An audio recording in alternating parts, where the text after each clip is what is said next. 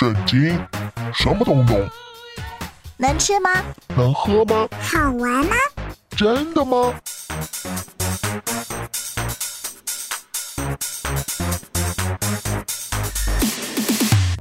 圣经鸡尾酒。干杯！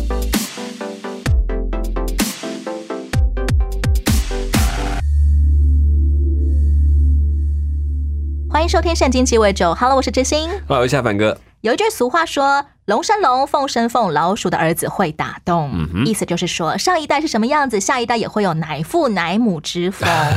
每当我们看到有一些出类拔萃的人啊被报道出来的时候，大家都会很想知道。他的爸妈怎么教的？把他教的这么优秀，这么厉害。嗯，不过每当社会上有一些败类被报道出来的时候，大家也很想知道他的爸妈怎么教的，到底是有多差劲的家长才会把孩子教成这样。嗯哼，我们都用上一代来推理下一代的行为，这样妥不妥啊？不妥，当然不妥。其实你要想，我们可能这遗传给孩子不过一部分的一些特质而已。那他会不会像你这样？其实真的很难讲，还包括你从小的家学渊源，就是说你是在去都在玩什么，然后他看的耳濡目染，他自然会这个东西有影响。但是不要忘记，你到了一个年龄之后，其实都是你自己负责的。你不可以说啊，那是我老爸教我的，不可能嘛。有教你，难道你不会分辨吗？你又不是小孩子。其实有一部分自己的责任还是要归在他自己身上。所以，我们对于父母来讲，当然你可以谈说，哎呀，父母有一些亏欠，但不能全部都是父母的事，他自己的事情他做了决定。每一个孩子都需要为自己的行为负责，是而每一个爸妈也都需要把孩子的行为跟自己切割开来喽。对，不是不是每一个富家子都必须是纨绔子弟吧？今天要来听两个败类儿子的故事。嗯一个败类儿子性侵了他自己的妹妹，另外一个败类儿子跑去杀死他。嗯，偏偏呢，这个性侵犯跟那个谋杀犯，他们两个都是尊贵的皇子，嗯，他们都是以色列王大卫的儿子。对，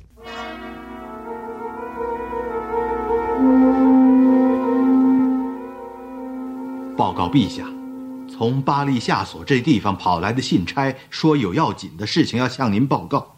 叫他进来。我王，我主万岁！报告陛下，我我才从巴黎夏所赶来，那里出了大祸了。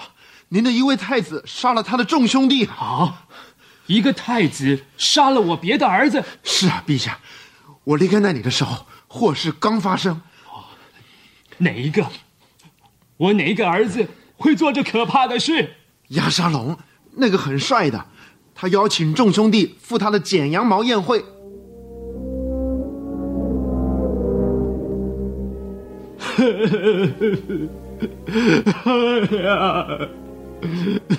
大胃王起来撕裂衣服，躺在地上，宫中臣仆也都撕裂衣服，站在旁边。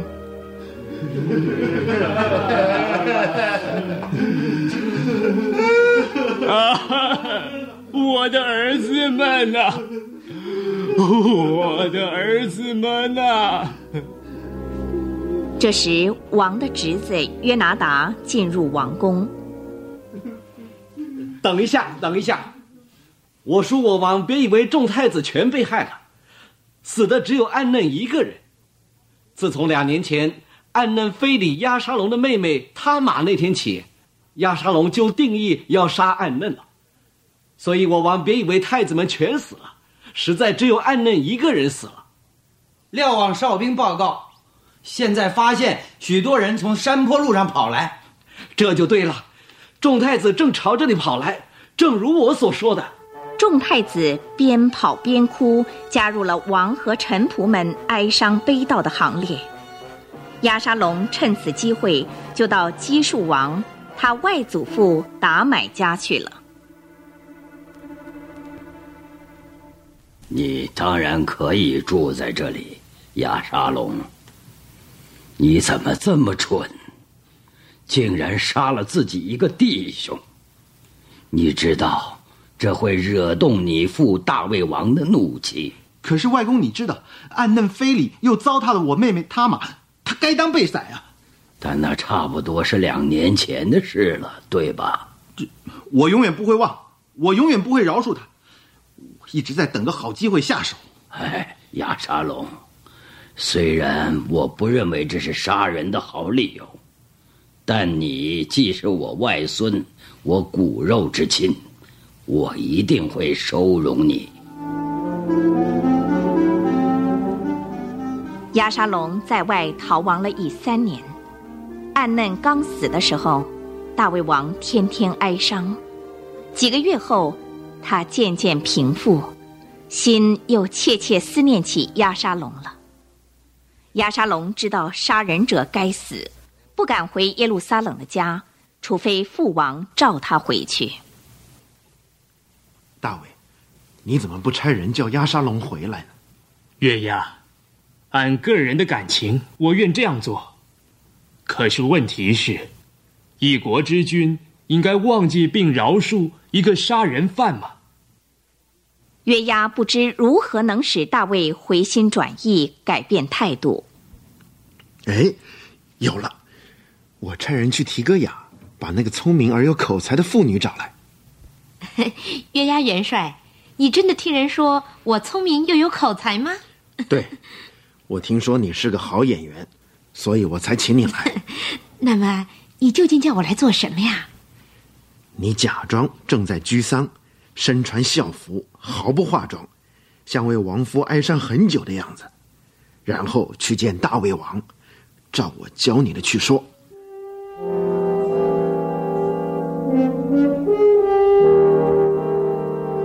那位提戈雅的有口才的妇人去见大卫王，伏地叩拜说：“我主我王啊，求你救救我呀！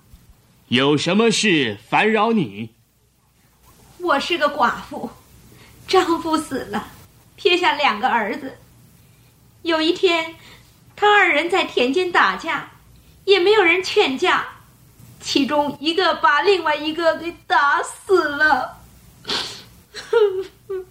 如今，全家族的人都起来攻击我，要我交出那行凶的儿子，好处死他。但是，这孩子是我在世上唯一的亲人，我的命根子。他若被处死，我丈夫一家就绝后了。那真是惨呐！夫人。你回家去，我必为你下命令。再有人麻烦你带他来我这儿，他就不敢再为难你了。亲王以耶和华上帝的名起誓，我指着永生上帝的圣名起誓，你儿子连一根头发也不至落在地上。求我主我王许被你再说一句。你说吧。你为什么存心对上帝的子民做了这样一件错事呢？你让你儿子流亡在外，不准他回来。你刚才的话似乎已经定了自己的罪，不是吗？啊！我再问你一句，你一定要据实回答我。我主我王，请说。你这些话，莫非是约押的主意吗？对，全是约押教我的。你的仆人约押如此行，是为了要挽回这件事。陛下的智慧真如天使一般。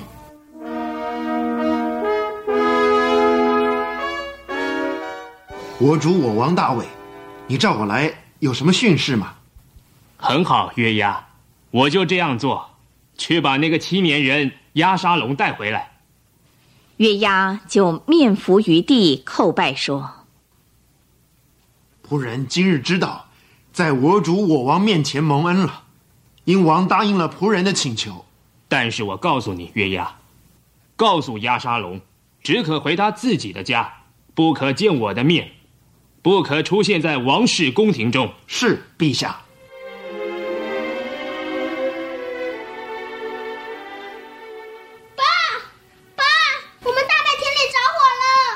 是的，我儿，我看见了。你不去想办法，不去救火吗？火燃烧的面积太大了，没法扑灭的。我现在要去见亚沙龙王子，我看见他的仆人放的火。不错，约亚，是我放的火。你知道什么原因吗？因为我两次请你，你都不来。现在你终于来了啊！你找我干什么？我从基数回来，待在家里已经两年了，还没有见到我父亲一面。如此公开受辱，还不如仍然留在基数好。我要见王的面，如果我有罪，让他处死我好了。你知道，你父亲不会处死你。好吧，我去见你父王，谈谈这件事。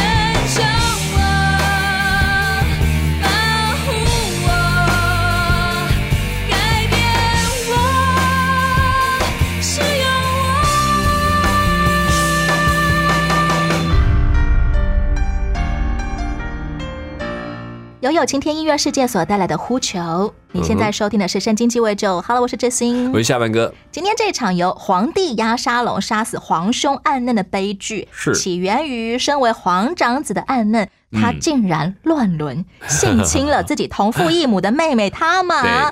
可是呢，亚沙龙跟他玛是同父同母的亲兄妹。是他发现妹妹被欺负啊，怒不可遏，嗯就开始酝酿谋杀计划。嗯酝酿了两年之后，终于刺杀长兄暗嫩成功了。对，话说这个暗嫩他是原定有可能会继承王位的人吗？不一定，在不像中国一样是由不是不是皇长子继承的，所以他们在选定继承人这件事情上，不像我们一般的认为就是嫡长子啊什么的，他们认为的是合适的人，王会指定谁做继承人。某一个儿子，嗯嗯嗯，就像我们看的清朝宫廷剧那样子。对对对，什么乾隆要藏一个什么那个密诏，放在哪个地方，然后就去挖出来偷改人家 上面字。写啊皇四子，对，于皇四子，。然后就改成于皇十四子吧之类的东西，就这种方法，对，很有趣。不过，如果按呢只是其中一个皇子，他去性侵了他的妹妹塔玛公主，这还是一件很夸张的事哎。是啊，难道大卫不知道吗？后来就知道了嘛。等到暗嫩死了，他才知道吗？对，因为其实呃，可能知道的不够那么详细，也没有人会去通风报信告诉他这件事情，在圣经上至少没有描述谁跟他讲。但是这一直到暗嫩死才比较清楚，或者他是知道，但他没有作声，因为什么？他玛这个角色在这个当中，我们讲说性情好或强暴好了，当然是一种权势上的压力。你会发现他玛也没有做反应，然后第二天出来，但还是哭诉他去找他的哥哥亚沙龙。这完全让我们想起大卫是如何性侵拔士巴的。对，那是种权势上的压力造成的结果，因为他毕竟是男生，他是王子，他只是公主，这还是有等级的差别的。我们现在都用一个专有名词叫做权势性侵来描述像这样子的惨案。对，而且其实以当时来讲，他玛如果要嫁给暗嫩也不是问题，同，父异母可以结婚，如果是亚沙龙跟他玛，那可能就不行。好，这个就对。所以在那个时期，其实他们那时候甚至说，你去求王，他必将我许给你，就是其实这是可以的。他们也不有说我不要，只要王说了，我就愿意，就这样子而已。但是没有想到，这暗嫩就一意孤行，他只是想要侵占他，这个就真的是强暴的部分。王在这个没有做声，其实有很多原因。如果这个弄出来，第一个家丑，我怎么去跟人家讲我家里发生这个事情？大卫故意隐匿了这件事情哎吗？，这个我实在没有任何的证据去说，但确实大卫没有做声。第一个可能是家丑，第二个一旦接出来，他必须做裁决处罚，那要杀暗嫩呢，还是连他玛都要一起去做处理？这都是很多的问题。那押沙龙其实也刻意压了消息，他告诉你说不要作声，都不要跟任何人讲。免了毁了他的妹妹。回他妹妹也包括一件事，亚沙龙他认为王不会做任何事。足可想见，大卫这个做爸爸的还蛮失败的，哎，某种程度，大儿子卫都不信任他。是因为大卫某种程度他们是优柔的王。大卫其实按照我们今天讲，并不是一个非常果断的君王，他是一个非常感情性的君王。所以在某种程度，大家会对他说啊，这个王，哎，很多事都这么仁慈就不会有。魄力的啦。哎，对对，某种程度他们会觉得这个王没有那么霸气。圣经上面有记载这个皇子暗嫩怎么会这么的渣男呢？他不只是性侵就算了，然后还给人家用完就丢，嗯，到底是不是算一种有样学样呢？因为他爸爸的家风可能不是很好。其实我觉得是这样，一方面当时的男性本来就是一个地位上的不同，另外其实他们对于女生的那个角色，并不是从感情的角度来看。就是一种财产上的占有。对对对，然后甚至是就是我欲望期待要有的一个东西，而且它其实有一个隐喻，对很多的男性有一个很大的提醒，就是当你拥有之后，你就开始讨厌它。为什么会这样？这个很奇怪，对不对？你看，他提醒说，我们有很多是来自眼目一时的情欲，你只是想要，要完之后，你就发现不是你要的。就像我们很想要买一个高档玩具、三 C 产品，结果买来之后发现好像也没有这么好嘛，对，跟我的期待有点落差，就算了，丢掉。对，你会发现就是，其实他也在隐喻，就是在当时有一个很不好的概念，就是你要的时候你就拿来，拿来之后你就不要，你就觉得不好，就是这个其实在在的去提醒这一群，包括大卫他们在思考这个事情，都重新面对我的欲望是什么。这只是我的欲望嘛？那有可能就会像这下，第二天说我他恨他恨到一种程度，把他赶出去，让你很难想象。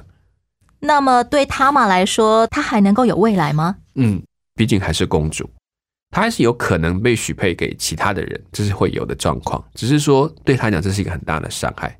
先不管她接下来会面对什么样的生活，都是一个很大的痛苦。大卫有没有对于这个受伤的女儿做出任何的安慰或安置啊？嘿，你有没有发现这件事情就没有再提到她了？就完全消失了，圣经完全没有再提到这个塔玛的角色，但是直到后来押上了的女儿用塔玛又出现这个名字，但不是当初那个受伤的塔玛公主了。对，没有错。其实最发现说，在这过程当中，其实塔玛怎么办？我到现在我也没有答案。我们也真的很想知道大卫这个做爸爸的，你有没有好好照顾你女儿啊？去加倍疼爱她之类的，这是啊就是我们这边真的没有看到。但是只有一件事，当后来安嫩被杀了之后，其实大卫没有在做更积极的举动，某种程度他也认为这是一个应该有的报复。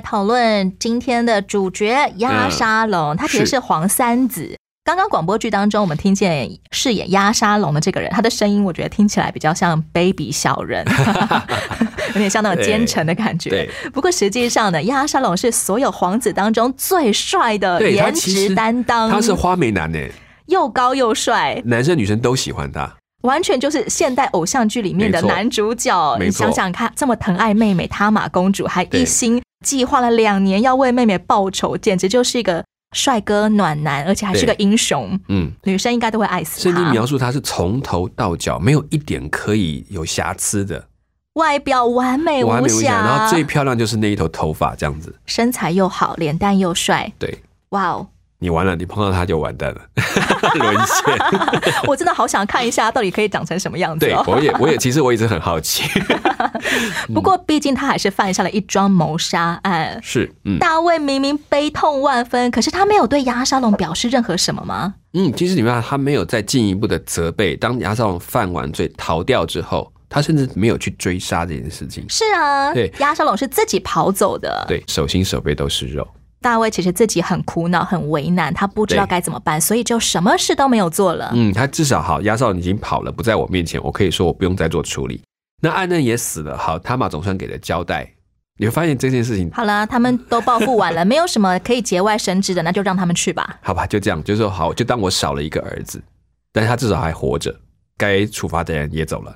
亚沙龙犯下谋杀案之后，他就自己逃出国了，逃去约旦河东岸的基述王国。没错因为基述王是他的外公，他去投靠外公了。嗯哼，三年之后，大卫很想念儿子亚沙龙，可是他应该可能都没有讲出来。对，所以呢，大将军约押就很贴心的请了一个呃演戏的妇女，对大卫才终于好了好了，约押你去基述 把亚沙龙带回来吧是。，嗯哼。大卫什么时候变成了一个需要别人迂回暗示他，他才能够行动的人啊？这其实牵涉到他是一个王，要秉公行义。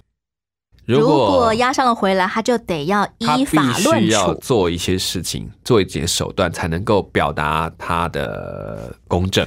所以他其实做了比较消极的处理方式，就是我不要他回来，我也不能讲。但如果你们要回来，OK，但是他不能够进到他的面前来。这就算是一种迂回的处罚了。对，也就是说，这样子至少我可以交代说，我没有处罚是因为他没有在我的面前，我不用论处这个问题。当时候的法律是依据摩西律法吗？还是大卫怎么说就怎么办呢？当然，主要是摩西的律法，只是说在王族里面，他至少会有一些迂回或者有一些可以谈的空间。这也是当时在律法上为什么说没有完全实行摩西律法，也跟这个也有关系。最后活下来的一儿一女就是是亚沙龙跟他玛。嗯哼，亚沙龙他有三个儿子，一个女儿，他竟然给唯一的女儿取名叫塔玛，嗯就跟妹妹塔玛公主一模一样。是嗯，其实以现代人的眼光，亚沙龙可以算是一个情真意重的好男人耶，何况他还是个高富帅。对不过很念旧的人，好像往往也蛮容易记仇的。对，他其实他爱他自己，塔玛这些变成他自己利用的一个接下来要做的步骤的东西。不是因为爱护他妹妹吗？如果他真的爱护他妹，他是应该把他带到王的面前说这件事情，请王来处理。他是利用帮妹妹报仇来树立他自己有多么英雄的形象吗？同时把另外一个王子干掉，由正当理由的处理他。哦哦，忽然间压沙龙就黑化了，没错，花美人的背后有着邪恶的心。哇，另外一面非常黑暗。对，所以亚沙龙为女儿取名为塔玛，其实是希望别人都记得他为他的妹妹塔玛公主做了什么。我我觉得这些我们推想都比较多了一点，就是我们不敢去，但是看起来塔玛这个事情，只要名字一提到，大家就会想到只有亚沙龙为妹妹伸冤。只有他一个人敢伸张正义，没有人敢杀，或者是敢处理暗嫩。对，可能这是我们都是一些推想，但是看起来他真的是做了一个比较迂回的方法。仿佛也一步步的让全国人都觉得大卫真是一个没用的父王啊！可惜了吧？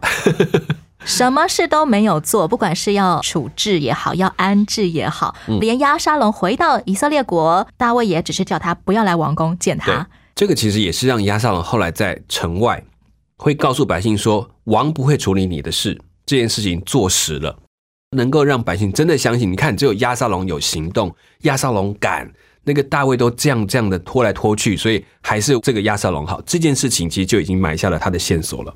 这种时候也没有人来提醒大卫应该做什么。其实他不是没做，他只是他的做法比较小心，而且他比较会注重了解再去处理事情，就是他不再为保护这个王位来做事情，他尽量去做一个合乎上帝心意的事情，所以变得看起来有点优柔寡断，这就有所区别。所以压沙龙只是用了一个方式，让人家以为王不处理事情，但是王真的在处理事情。我们也看不出来大卫有没有为他自己的家务事来祷告、求告上帝来带领他该怎么样处理啊？嗯，其实从诗篇来看，大卫的祷告是频繁的，是常常有的。他甚至不一定是在圣殿，他会常常向神来祈求，这都会有，这都没有问题。其实这样的过程当中，可能也让他不像一般王那么果断说好，我说了算，就这样去做吧。他就说好，等一下我祷告的时候告诉你，再让我有一个比较清楚的想法再决定。对于急着想知道答案的，会就说这你就很急了，你还在那里给我磨磨拖拖的，那搞得大家很紧张。你就跟我讲嘛，王，难道你不聪明吗？难道你那么笨吗？这个事情还需要这样子去祷告吗？从看这一面只注意到这个事情的时候，就会觉得，你看这个王已经老了，不适合当王了。我只是还在祷告嘛，对对对我还没有答案。有有的时候就明明就大家都觉得就是这样子嘛，这还有什么好想的？可是你心里稍微有一点不安，说等一下，呢我真的想再祷告一下下。有的人就可能误会说，哦，这个人就是很犹豫，他好机会都给你拖掉了。可是也许他真的祷告，突然一想，我们的理所当然可能真的有问题。所以当你出来讲的决定，然后觉得你怎么会做这么笨的决定呢？我祷告觉得这样我比较平安。慢慢你就会发现那个信任度不一样。大卫不像从前的扫罗王，让他祷告了一下，哎，那个先知撒母耳怎么还没来献祭呢？是扫罗就因为顾忌百姓的眼光，就赶快自己去献祭了。对，所以就是那但大卫却愿意在家里发生这么严重的事情的时候，他还坚持祷告、祷告、等候、等候、等候。可能从形状上看起来就啊，大卫是会拖事情的人，大卫都不会把事情好好的处理，总是想一些奇怪的答案。那这个事情就会让人家觉得对他这个王有一个威信往下降，不像我们讲的领导那么明快、快速、果断，他好像少了这一块。那亚撒龙就表现出，你看我又美又有魅力，我又果断，你看从今天的故事里面，我们越来越觉得亚沙龙其实是一个心机鬼，哇，他是那种很腹黑，然后一步步要来夺权的那种皇子，不晓得他们会不会觉得说我们在我们怎么这么后宫？好值得拍成宫廷剧哦。对 对对，亚沙龙这个人，接下来还会出什么样的招数？留待下一回《圣经鸡尾酒》我们继续来聊聊了。嗯，我是真心，我是下半个。最后继续来听由有晴天音乐世界所演唱的《呼求》。《圣经鸡尾酒》我们空中再会喽，OK，拜拜拜。美成就，紧抓你应许，我向你呼求。